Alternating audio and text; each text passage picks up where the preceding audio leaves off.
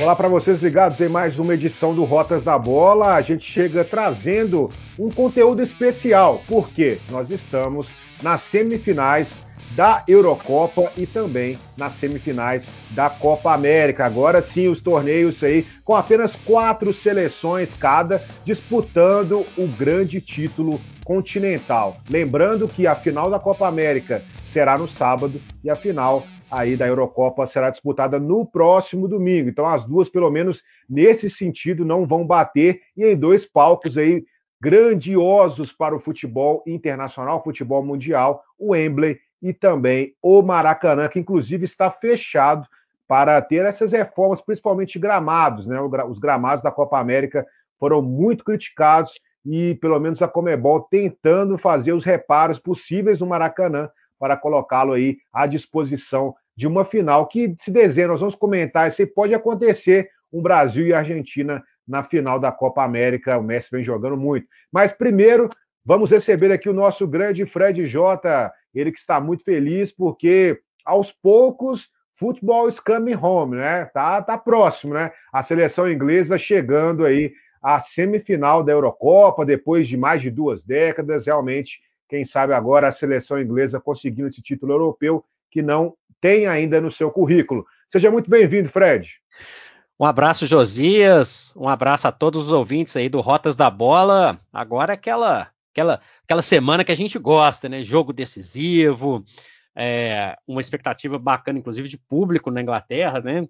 Eu, eu, eu, fico um pouco receoso ainda, a pandemia não acabou, mas a energia que o público mostrou, que o público passou para essa competição, para a Eurocopa, foi muito legal, Josias. Então, tá chegando, a Inglaterra tá chegando, inclusive é a única das três, das quatro semifinalistas que nunca venceu a Eurocopa, né? Os outros três semifinalistas já levantaram esse caneco. Muita expectativa para esses jogos, vamos falar de cada um deles e falar também do que aconteceu nas, nas quartas de final. E um adendo em relação à Copa América e mais uma crítica à Copa América. Vai ter disputa de terceiro lugar, Josias. Pelo amor de Deus, na sexta-feira à noite, ó, na Copa do Mundo, ok, beleza, mas na Copa América, essa Copa América esvaziada, com nível baixo, ainda tem uma disputa de terceiro lugar completamente, completamente desnecessária essa decisão de terceiro lugar. Vamos começar a falar logo do, dos jogos das semifinais? Vamos começar pela Eurocopa, Josias? Vamos sim, Fred. Vamos começar pela Euro, né? O nós tivemos aí o primeiro jogo, podemos dizer assim, pelo menos pela lógica aqui de horários, foi Suíça e Espanha. O jogo que aconteceu na sexta-feira lá em São Petersburgo.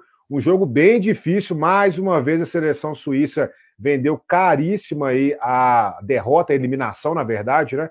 Empatou por 1 a 1 no tempo regulamentar. E aí sim, nos pênaltis, a Espanha conseguiu um 3 a 1 péssimas cobranças de pênalti da Suíça. Tudo que a Suíça conseguiu fazer contra a França, não conseguiu diante da Espanha, e aí veio a eliminação lá em São Petersburgo, a seleção espanhola avançando a final da a, a semifinal da Eurocopa. Lembrando só rapidamente, Fred, que essa vai ser a nona, a melhor, a décima segunda semifinal da seleção, na verdade a sexta, estou confundindo com a Itália, que é a sexta semifinal da seleção espanhola de Eurocopa, juntando também com o Mundial, com a Copa do Mundo. E a gente tem que destacar uma coisa: a seleção espanhola venceu todas as semifinais que disputou de Copa do Mundo, obviamente chegando naquele título ali em 2010, e também de Eurocopa. Será que vai conseguir mais uma vez as suas impressões também desse Suíça e Espanha, Fred? Olha, Josias, é... a Espanha me decepcionou em relação ao que eu esperava dela nessa partida contra a Suíça muito também por mérito da Suíça, que conseguiu segurar a, a equipe espanhola, uma equipe muito mais ofensiva, uma equipe que procurou muito mais o jogo e teve doses de sonolência, inclusive, durante a, a, a partida. Eu não gostei dessa partida, para mim foi a, a mais fraca de todas as, as quatro partidas das quartas de final. Não gostei. E fica aqui o meu parabéns para a Suíça. A Suíça normalmente é muito criticada. Ah, equipe defensiva e tudo mais. Defender faz parte do jogo também. Então a Suíça mostrou um, um qualidade, destaque para mim para o Sommer, que baita goleiro, né? Segurou muito a onda, teve jogador expulso e, e atuou na metade ali do, do segundo tempo, praticamente, mais a prorrogação com o jogador a menos, segurou a Espanha. Ou seja, a Espanha também teve muita dificuldade, eu não esperava que fosse ter tanto, mas queria ressaltar aqui o, o, o mérito da equipe da Suíça, que segurou muito bem, segurou muito bem a, a Espanha. Já emendando, Josias, a Espanha tem essa, esse retrospecto favorável, né? Lembrando que em 1950 a Espanha ficou entre os quatro melhores da Copa do Mundo, mas não era uma semifinal, era um, era uma, era um grupo, né? Brasil, Suécia, Espanha e Uruguai. Foi voltar depois apenas quando foi campeão do mundo, 2010, e brilhou aí na, na, na Eurocopa sempre que chegou. Mas, na minha opinião, vai ficar pelo caminho dessa vez, porque eu vejo uma Itália que eliminou a Bélgica superior em todos os aspectos. Eu acho que a Itália tem um, um poderio ofensivo muito grande, são mais de 30 jogos invicto a seleção, e, e vejo como a Itália, a Itália tem o peso da camisa. A Itália é capaz, Josias, de fazer competições horrorosas, ser eliminada na primeira fase. Aconteceu isso na Copa do Mundo 2014, por exemplo, quando foi muito mal. 2010 também foi muito mal, mas é capaz de, com o peso da camisa, crescer durante os torneios e, mais ainda, ser uma seleção difícil de ser batida nessa fa nessas fases de mata-mata. A Itália está num crescimento são com 32, 32 jogos de invencibilidade, sendo 13 vitórias consecutivas. Só um, um detalhe que é interessante aqui para o nosso ouvinte: a Espanha está invicta a três partidas também. Então, ela tem um número interessante, né? Bem, menos que a Itália, mas é um número importante. Eu vejo a seleção da Itália mais compacta, mais organizada e num processo de, de crescimento é, alguns passos à frente da seleção da Espanha. É, vou ficar com a Itália. Gostei da, da, do primeiro tempo da seleção da Itália, muito contra a Bélgica. Deu aquela. O pessoal gosta de falar essa palavra, deu aquela amassada na, na, na Bélgica. É, a todo momento procurou o resultado no primeiro tempo e conseguiu com, fazer com que a Bélgica criasse menos, ou seja, a, a, a, o sistema defensivo da Itália também me agrada demais. É difícil encontrar uma zaga melhor do que essa, Bonucci e Chiellini. Para mim, muito consistente, assim como eu gosto ali da, da, do trabalho do Jorginho, do Barella, é, jogador tem o Verratti, né, também, jogadores que defendem muito bem. E aquele ataque ali que tem o Belotti, que tem o Berardi, que tem o Immobile, que tem o Insigne, que tem o Chiesa, são jogadores que estão dando, imprimindo uma, uma, força ofensiva muito grande para a Itália. Força ofensiva que alterna na Espanha. Nem sempre a Espanha tem essa força ofensiva. Fez, ganhou duas partidas fazendo cinco gols, mas some nos outros jogos. E a defesa da Espanha, para mim, é preocupante. A da Itália é mais consistente. Já vou dar aqui meu palpite, já passando a bola para você, para você falar da Itália. Meu palpite é Itália na semifinal. Essa é a primeira semifinal. O jogo vai ser na terça-feira, dia 6, 4 horas, lá no palco sagrado de Wembley, Josias. Exatamente, Fred. Só um destaque né, negativo, né? Triste, na verdade, é a lesão do Spinazzola, lateral esquerdo, que infelizmente vai romper o tendão de Aquiles, fica fora aí da, da reta final da Eurocopa. Inclusive, ele lamentou muito, vinha fazendo um jogo excepcional, salvou uma bola do Lukaku aí nesta partida contra a seleção belga. Infelizmente, o jogador vai desfalcar a seleção italiana, mas como você disse, um time muito consistente, é, realmente deu uma amassada na equipe da Bélgica, principalmente no primeiro tempo da partida, um jogo muito intenso da seleção italiana, um futebol que a gente, muitas pessoas não estavam acostumados a ver da seleção italiana, né, por causa de um aspecto mais defensivo. A escola italiana sempre teve essa percepção mais defensiva de jogo, né, mas é, essa forma tão insinuante de jogar no ataque realmente é uma das marcas desse time do Roberto Mantini e realmente vai ser uma semifinal muito importante, porque coloca duas seleções aí também muito próximas ali no, no continente, né? E seleções tradicionais que a gente esperava também que fossem chegar longe aí na competição. Realmente a Espanha, para mim, ainda é, tem alguns problemas, né? A Espanha talvez não passa uma. Às vezes a Espanha né, toca muito a bola, né? Fica um jogo muito amarrado, muito chato de vez em quando. É uma coisa normal do futebol espanhol, né? É, mas a Espanha contra a Suíça, pelo menos ali na prorrogação, deu uma apertada muito grande e teve um poder ofensivo assim que realmente mostrou uma capacidade de talvez quando tira o pé aí do, do freio, vamos dizer assim, a Espanha consegue impor um ritmo muito importante. Então, talvez nesse confronto a Espanha tenha uma outra cara, né? Joga de uma forma mais é, insinuante para tentar parar também esse ataque tão veloz da seleção italiana. Mas vai ser um grande confronto. Eu também aposto na Itália nesta semifinal que vai acontecer na terça-feira. Já mudando a página aqui para os próximos duas análises né, de confronto. Temos aí primeiro, né, abrindo o, o dia, no sábado, tivemos o jogo às 13 horas, uma da tarde, lá no Olímpico de Baku, a República Tcheca. Eu apostava até na República Tcheca, mas infelizmente a República Tcheca, ou felizmente, né? A República Tcheca ficou pelo caminho. Perdeu por 2 a 1 para a Dinamarca e está fora aí, não vai ficar, não disputa mais a competição europeia. E a Dinamarca, que tinha aí esse, bem nesse embalo pela situação do Eriksen, chegando a uma semifinal de Eurocopa. Uma vitória apertada, mas que mostrou mais uma vez aí essa força do elenco dinamarquês que volta também aí depois de muito tempo a disputar uma semifinal de Eurocopa, lembrando da qualidade ofensiva da seleção dinamarquesa, que vai ser adversária da seleção inglesa também, um Wembley, aí essa partida que vai acontecer também nesse palco sagrado do futebol mundial. Só um adendo para passar para o Fred, a Dinamarca fez 11 gols nesta Eurocopa, né, um dos melhores ataques da competição,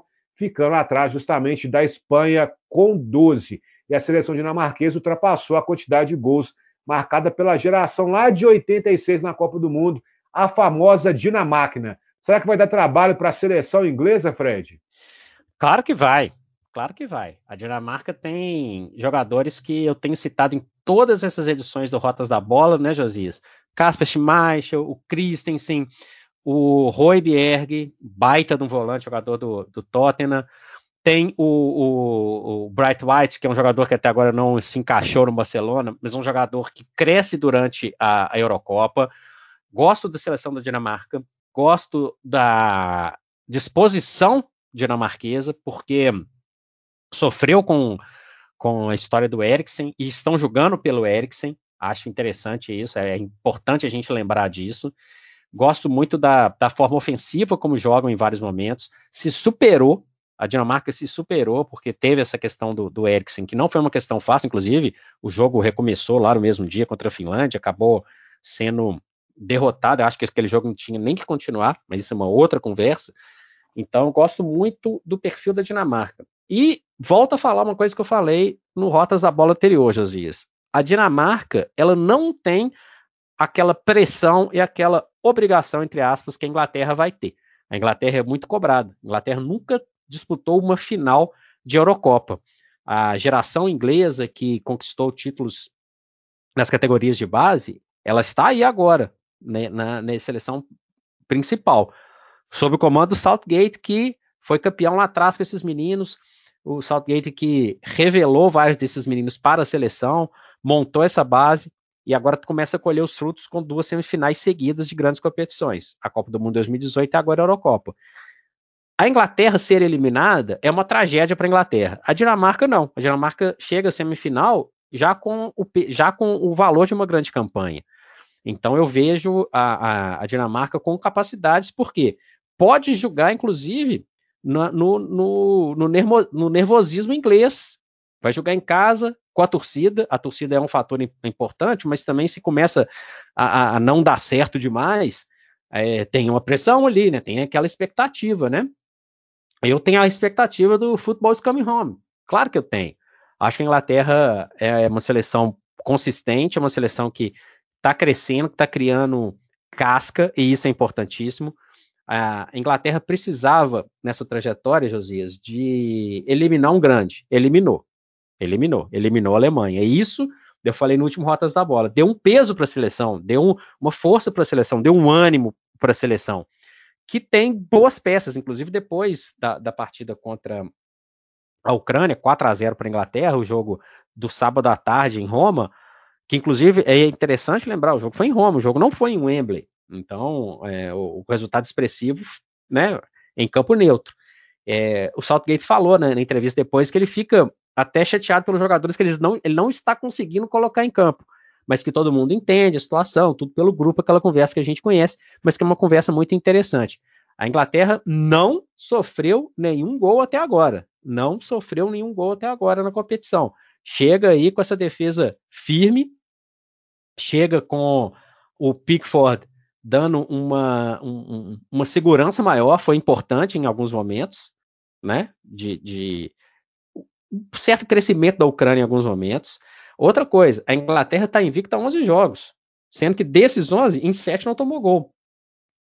Então, acho muito importante. A defesa, o Southgate co consegue colocar linha de 4 ou de 3 jogadores, dependendo do, do, da situação. Acho muito interessante esse formato. É, a zaga se mostra mais segura com Stones e Maguire, que é a zaga que vem desde a Copa do Mundo. Uma grande surpresa nessa Eurocopa, Luke Shaw brilhando na lateral, brilhando muito bem, consistente. Acho que a ida do Alex Telles para o Manchester United fez bem, porque virou uma sombra e ele cresceu muito na temporada. Volto a destacar aqui o trabalho da dupla de volante Declan Rice e o, e o Phillips, muito bem, muito bem. O Mount, que voltou à equipe titular, também se destacou, gosto muito do futebol dele. E o Kane desencantou, né? Ele fez aquele gol importante contra a Alemanha e depois fez mais dois diante da, da Ucrânia, sendo que mostrou um poder de decisão muito grande. Fez um gol com três minutos que certamente mudou muito a cara do jogo, Josias. E num passe preciso do Sterling, para mim também um grande, um grande, um dos grandes destaques dessa campanha inglesa. A Inglaterra ela tem a possibilidade de chegar à final pela primeira vez da Eurocopa joga em casa, vai ter apoio da torcida, tem a pressão maior nas suas costas, mas é, na minha opinião, uma seleção superior à Dinamarca. E em relação à Ucrânia, fica aqui um registro de um futebol pífio, de um futebol medroso em vários momentos, tomou um gol com três minutos, claro que isso muda a, a, um pouquinho o que a, a, equipe esperava, a equipe do, Chef, do Shevchenko, mas como eu falei da última vez, na, no, nosso último, no nosso último episódio, essa campanha da Ucrânia já foi muito boa. Então não sai com esse, com esse apesar de ter tomado um 4 a 0 não sai com essa é, é, com a impressão de ter feito uma péssima campanha. E, obviamente, como eu, né, não só por uma questão de eu ser fã da, do, da, da seleção da Inglaterra, para mim a seleção da Inglaterra é superior à seleção da Dinamarca e já faço minha aposta aqui. Vou de Dinamarca, então, prevendo aqui uma final Itália e Inglaterra, viu, Josias? Beleza, Fred. Eu sei, eu sei você aí, mas você disse assim: vou de Dinamarca. Que isso, Fred? Já deu um susto aqui na gente aqui, hein? Não, tô, vou corrigir. vou tirar a Dinamarca. Vou ah, tirar a Dinamarca. A, a, Inglaterra tem um elenco superior é, à, à, Dinamarca e não só, repetindo, não só é minha óbvia torcida, mas pelo fato de ser uma seleção superior, já semifinal com final com Itália e Inglaterra na minha avaliação. Beleza, tá aí a final já projetada pelo Fred. Também acredito neste confronto entre ingleses e italianos. Com certeza premia aí um grande, um grande torneio, né? As duas seleções aí, a seleção inglesa pelo fato né, de nunca ter vencido, já são 25 anos também sem estar em uma semifinal de Eurocopa. Lembrando que a última vez que a seleção inglesa conseguiu chegar, né, Fred, numa semifinal de Eurocopa foi lá naquela, foi lá em 1996, inclusive com aquele pênalti perdido pelo Gareth Southgate, que hoje é o treinador também da seleção inglesa. Hora de exorcizar também os fantasmas aí deste ano de 1996 e trazer também esse título que será muito importante no futebol inglês caso aconteça. E agora a Itália, realmente a gente só para destacar aqui, como eu tinha dito da Espanha, a seleção italiana, ela já disputou 11 vezes semifinais de Mundial, de Copa do Mundo e também de Eurocopa. E tem aí nove vitórias em 11 semifinais, um aproveitamento aí de 82%. Só colocando frente a frente aqui as duas seleções, a Itália e a Espanha, no duelo particular, são 37 jogos, eles empataram 15 vezes cada, e cada um ganhou 11 partidas. Então agora também é o momento de definir quem vai ser aí o grande vencedor deste confronto, porque está tudo empatado. Cada um venceu 11 jogos. Agora, quem vencer, além de ir para a final da Eurocopa, vai conseguir também é, superar o outro nessa disputa individual entre italianos e também entre espanhóis. Ô, Josias. Sim. só uma coisa, lembrando que com um formato completamente diferente, a Inglaterra foi semifinalista da Eurocopa de 1968, vencida pela Itália. A única conquista da Itália. Era um, um torneio completamente diferente, né? É, tinha fase de grupos durante vários anos, né? Foi entre dois anos, 66 até 67, e depois a, a fase final, aí só no país, né? Foi na própria Itália, inclusive, e um jogo só. Chega, joga a semifinal e vai para a final. A Inglaterra perdeu a semifinal para a Iugoslávia, que depois seria derrotado, derrotada pela Itália na final. Então é a terceira vez que a Inglaterra está numa semifinal. 1968, outra história, ainda um reflexo bom da equipe campeã do mundo de 66 e que fez uma boa Copa em 70, né? Para mim, o jogo mais difícil da seleção brasileira em 70 foi contra a Inglaterra. Aí fica esse registro. A Inglaterra foi terceira colocada, naquela época tinha decisão de terceiro lugar. A Inglaterra venceu a então União Soviética. Então é, foi um, um, um, quarteto ali, com, sendo que dois países nem existem mais, Yugoslávia e União Soviética. Então a Inglaterra chega pela terceira vez a uma semifinal de Eurocopa, se for contar a questão também da Copa do Mundo, também chegou três vezes. Chegou em, em 66, quando foi campeão, chegou em 90, eliminado pela Alemanha, e na última edição, 2018, que você viu de perto, Josias.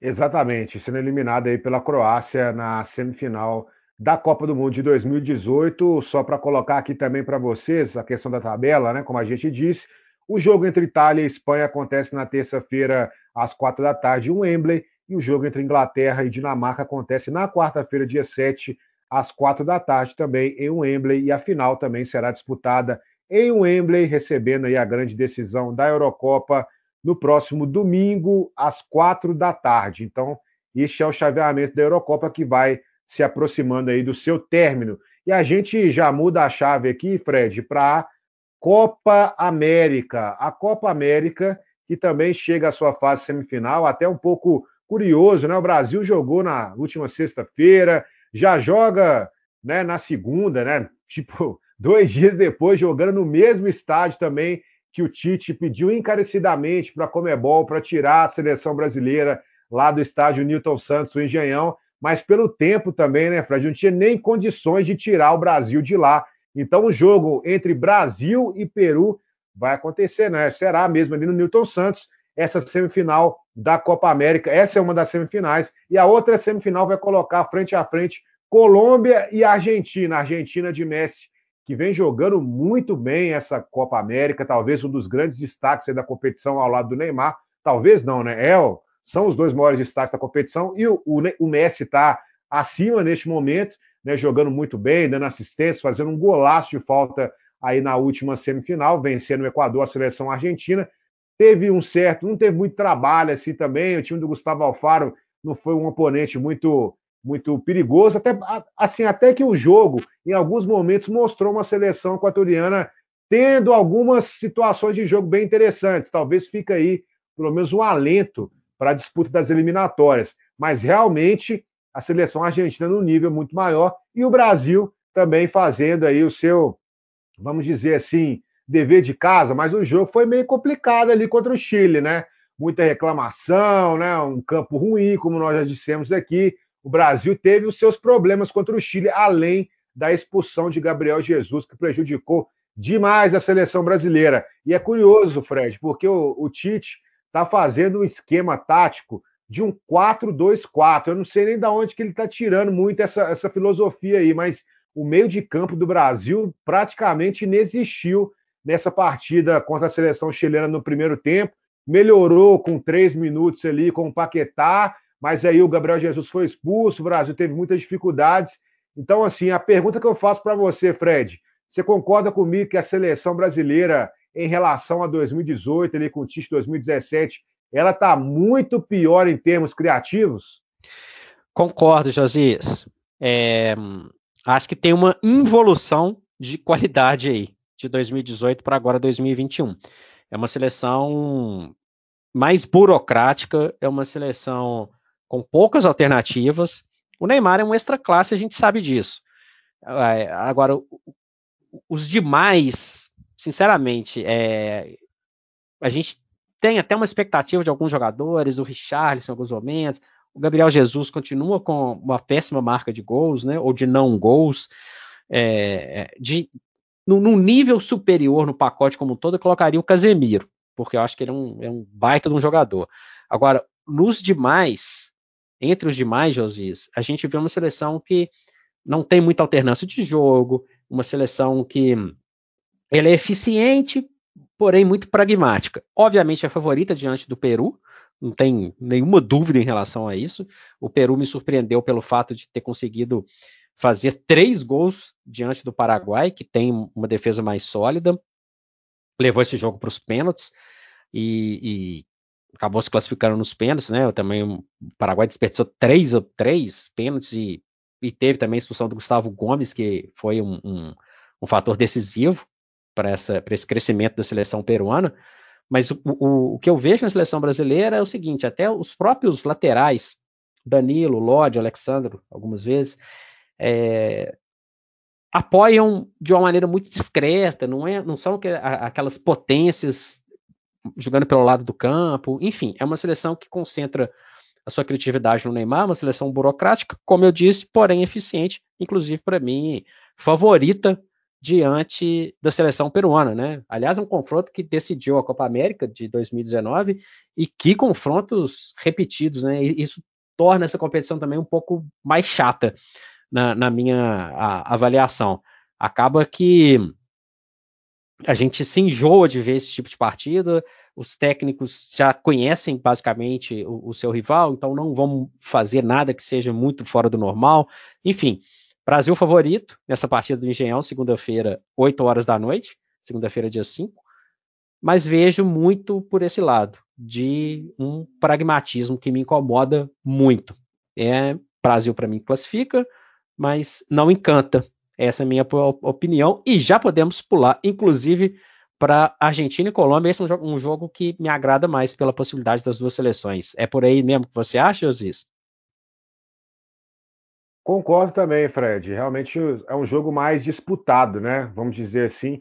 A gente tem que lembrar que o Brasil pegou o Peru nesta Copa América, venceu por 4 a 0. Já tinha goleado também a seleção peruana lá na Copa América de 2019. A seleção peruana, inclusive, até a gente fez uma matéria aí para o nosso Super FC, para o tempo, falando sobre a última derrota da seleção brasileira, né? A gente tem que lembrar que o Brasil vem aí numa sequência de 12, 12 jogos sem perder, são 11 vitórias e um empate a seleção brasileira perdeu pela última vez é, dentro de uma competição é, com os times sul-americanos, com as seleções sul-americanas, lá em 2016, Fred, tem muito tempo. Foi para a Copa América Centenário. Foi justamente para o Peru, uma partida ali que o Brasil reclamou muito, um gol irregular, né, marcado pelo Rui Dias. Mas a seleção peruana sempre vem ali fazendo alguns jogos complicados com o Brasil, em termos, assim, não são todos, obviamente, porque nessa Copa América realmente uma goleada cachapante. Mas teve o jogo das eliminatórias que o Brasil encontrou dificuldade jogando lá em Lima. Mas não acredito que a seleção peruana vai fazer nenhuma frente aí para o Brasil assim tão grande nesse compromisso que vamos ter aí também nessa semifinal de Copa América. Lembrando que o Peru fez um bom jogo para cima do Paraguai. O Paraguai teve um jogador expulso, o Gustavo Gomes, né, o zagueiro aqui do Palmeiras. O Júnior Alonso jogou muito bem, jogador do Galo teve, teve uma Copa América muito consistente. Isso é muito positivo para a torcida do Atlético, viu? Eu sei que a torcida do Atlético está com saudades aí do Júnior Alonso, mas o Júnior Alonso ele sai muito, mas muito bem é, requisitado, é muito bem. É, ele jogou muito bem essa Copa América, um jogador que fez partidas consistentes, inclusive fez um gol de pênalti também na disputa aí da seleção paraguaia contra os peruanos. Então, é um jogador que sai muito é, assim de uma forma de um nível superior, vamos dizer assim, da seleção paraguaia, que tem uma mentalidade muito defensiva. Então, se a gente for olhar a questão da defesa paraguaia, o Júlio Alonso, para mim, foi um grande destaque. E a Colômbia contra a Argentina, o jogo foi difícil da Colômbia contra os uruguaios, né? Eu, eu fico assim muito decepcionado com a equipe uruguaia, porque fez uma Copa América péssima. Isso mostra que o Tabárez vai ter problemas aí para reestruturar o elenco da seleção uruguaia. É, Cavani e Soares já estão num nível assim que talvez não seja mais o nível tão superior que eles já apresentaram no futebol sul-americano. Inclusive, Fred, eu até acho que a seleção uruguaia vai ter que começar a pensar numa reformulação do próprio técnico, do próprio Tabares. Que a gente já sabe que vem em um longo período treinando a seleção uruguaia, mas talvez aí, talvez na se a seleção uruguaia, caso consiga realmente essa classificação para o Mundial, talvez aí para 2026 já comece a pensar né, nessa mudança, nessa transição do Tabares para um novo treinador e buscando novas opções também na seleção uruguaia. Mas a Colômbia com Rueda, chegando a mais uma semifinal de Copa América, é uma seleção que pode dar um certo trabalho para os argentinos. É um jogo que promete bastante. Arboleda, né, o Mina, né? Estou viajando aqui, mas o Mina fez um grande jogo também aí para cima da seleção uruguaia. Fez um pênalti, fez dancinha, aquela coisa que a gente está acostumado do Mina. Então vai ser um jogo bem disputado entre colombianos e argentinos. Talvez o melhor jogo aí desta semifinal. Lembrando que o melhor jogo das quartas foi exatamente Peru e Paraguai, Fred. É mais ou menos por isso aí mesmo, por esse caminho? Exatamente. É, inclusive, eu tinha falado antes que eu tinha visto a Colômbia como uma grande decepção, né? Da primeira fase da, da Copa América. Uma seleção que em nenhum momento brilhou. A, a, a seleção colombiana chegou à, à, à fase de quartas de final com uma vitória, um empate e duas derrotas. E com saldo de gols negativo. Aliás, continua com saldo de gols negativo, porque empatou com o Uruguai. É, dos jogos todos, o do Brasil foi muito ruim, mas esse Uruguai e Colômbia foi o pior. Uma pelada daquelas. O Uruguai decepciona, concordo com você em relação à questão da, da necessidade de mudanças. Já tem, de uma forma discreta, alguns jogadores mais novos com possibilidades de se desenvolver por um bom tempo na seleção, mas as duas referências, Cavani e Soares, infelizmente já estão virando a curva, né? São ótimos jogadores, mas estão virando a curva. Então, pensando a longo prazo, pode ser realmente um problema, assim como o Godin, por exemplo. Em relação à seleção da Colômbia, burocrática também, é um processo de transformação aí na, na, nas mãos do Rueda. Tem bons jogadores, tem, a gente sabe disso, tem jogadores bons em todas as, as a, a, todos os setores da equipe, mas não transmite aquela confiança. Confiança que, na minha opinião, quem joga do lado do Messi tem. Messi é artilheiro da, da Copa América, quatro gols. No, nesse jogo contra o Equador, a Argentina bem superior. E assim, as duas assistências que o Messi deu, quem vai olhar depois, ah, isso é fácil, é tranquilo. Foram passes milimétricos, com jogadores no meio do caminho. A cobrança de falta dele é um, um absurdo. Então, eu volto a bater na mesma tecla que eu tenho batido desde o início, que a gente começou a falar sobre a Copa América. É um torneio para o Messi ganhar. É um, é um título para o Messi ganhar. É, a Argentina, para mim, é favorita diante da Colômbia. A gente sabe que a Colômbia já aprontou várias vezes diante da, da Argentina, aquele histórico 5 a 0 de 93, por exemplo, no Monumental de Nunes, entre outras situações. Mas a Argentina é uma equipe mais consistente. E, e os jogadores que estão ao redor do Messi, Lautaro especialmente, são jogadores é, é, de qualidade. O Martinez no gol deu, dá muita segurança. Gosto muito do, do, do goleiro argentino. Tem jogadores irregulares? Tem. A Argentina não é um primor de seleção, mas eu acho que é a grande oportunidade que o Messi tem de quebrar esse jejum de títulos com a seleção principal.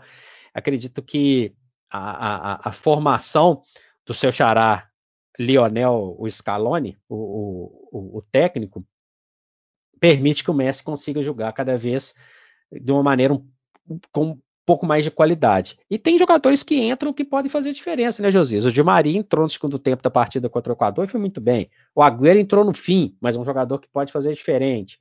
Pode fazer o diferente, né? Na, é, é, quando requisitado. Lembrando que essa partida Argentina e Colômbia é às 10 da noite no Mané Garrincha, na terça-feira, dia 6. E já fico aqui. Argentina, para mim, favorita. Já preparando uma final aí para o sábado. Brasil e Argentina, viu, Josias? Fica aí minha opinião, e já passa a bola para você dar aquele finalmente, aquele finalmente nesse episódio do Rotas da Bola. É isso então, Fred. A gente passou aí por todos os jogos, né, da, da Eurocopa, da Copa América. Realmente tudo dito aqui no nosso Rotas da Bola. Foi mais uma vez pra, um prazer contar com você e a gente já aguarda aí essa semana decisiva para já trazer também aquele Rotas da Bola especial sobre as finais dessas competições continentais. Lembrando que ainda vamos ter outras competições continentais, né, de seleções que vão acontecer. A gente vai falar depois aí um pouco mais. Vai ter Copa Ouro, que vai começar também aí em breve. Inclusive está rolando já uma, umas elimina uns playoffs eliminatórios finais dessa Copa Ouro aí na CONCACAF. O ano que vem ainda vai ter Copa Africana de Nações. A gente sabe que depois da Copa do Mundo vai ter uma, uma Copa da Oceania também que ficou pendente por causa da pandemia. E a gente tem que lembrar também que na Ásia o negócio está pegando, hein, Fred? Assim, já chegou na fase final ali das, da classificação para a Copa do Mundo e tem um grupo lá, Fred, nós vamos trazer depois, que pode ter surpresas na Copa do Mundo de 2022, da, vindas daí da Ásia. Vamos aguardar, a gente vai trazer tudo aqui no nosso Rotas da Bola. Um grande abraço para você mais uma vez. Abraço, Josias. Muita coisa para a gente falar aqui com nossos ouvintes e agradecer a, o retorno que a gente tem. Muita gente elogiando, muita gente divulgando aí o Rotas da Bola. É uma longa estrada que a gente tem pela frente. Obrigado, Josias. Abraço. É isso aí, Fred. Lembrando que também teremos o torneio olímpico e aí vai ter muita coisa para falar. Como a gente disse aí, vai ter o torneio olímpico de futebol, teve algumas mudanças, né? 22 jogadores. Então tem muita coisa para ser dito. O Jardine convocou a seleção, não vai poder contar com o Pedro, com o Gerson. Né? Então vai ser uma, uma disputa interessante. Lembrando que muitos jogadores da Eurocopa, né? um certo percentual da Espanha principalmente, vão estar nos Jogos Olímpicos de Tóquio e a seleção alemã vai levar sete campeões sub-21 também para Tóquio. Então, muita coisa para ser dita aqui do nosso Rotas da Bola. Agradeço mais uma vez a audiência de todos vocês. Um forte abraço e até a próxima edição.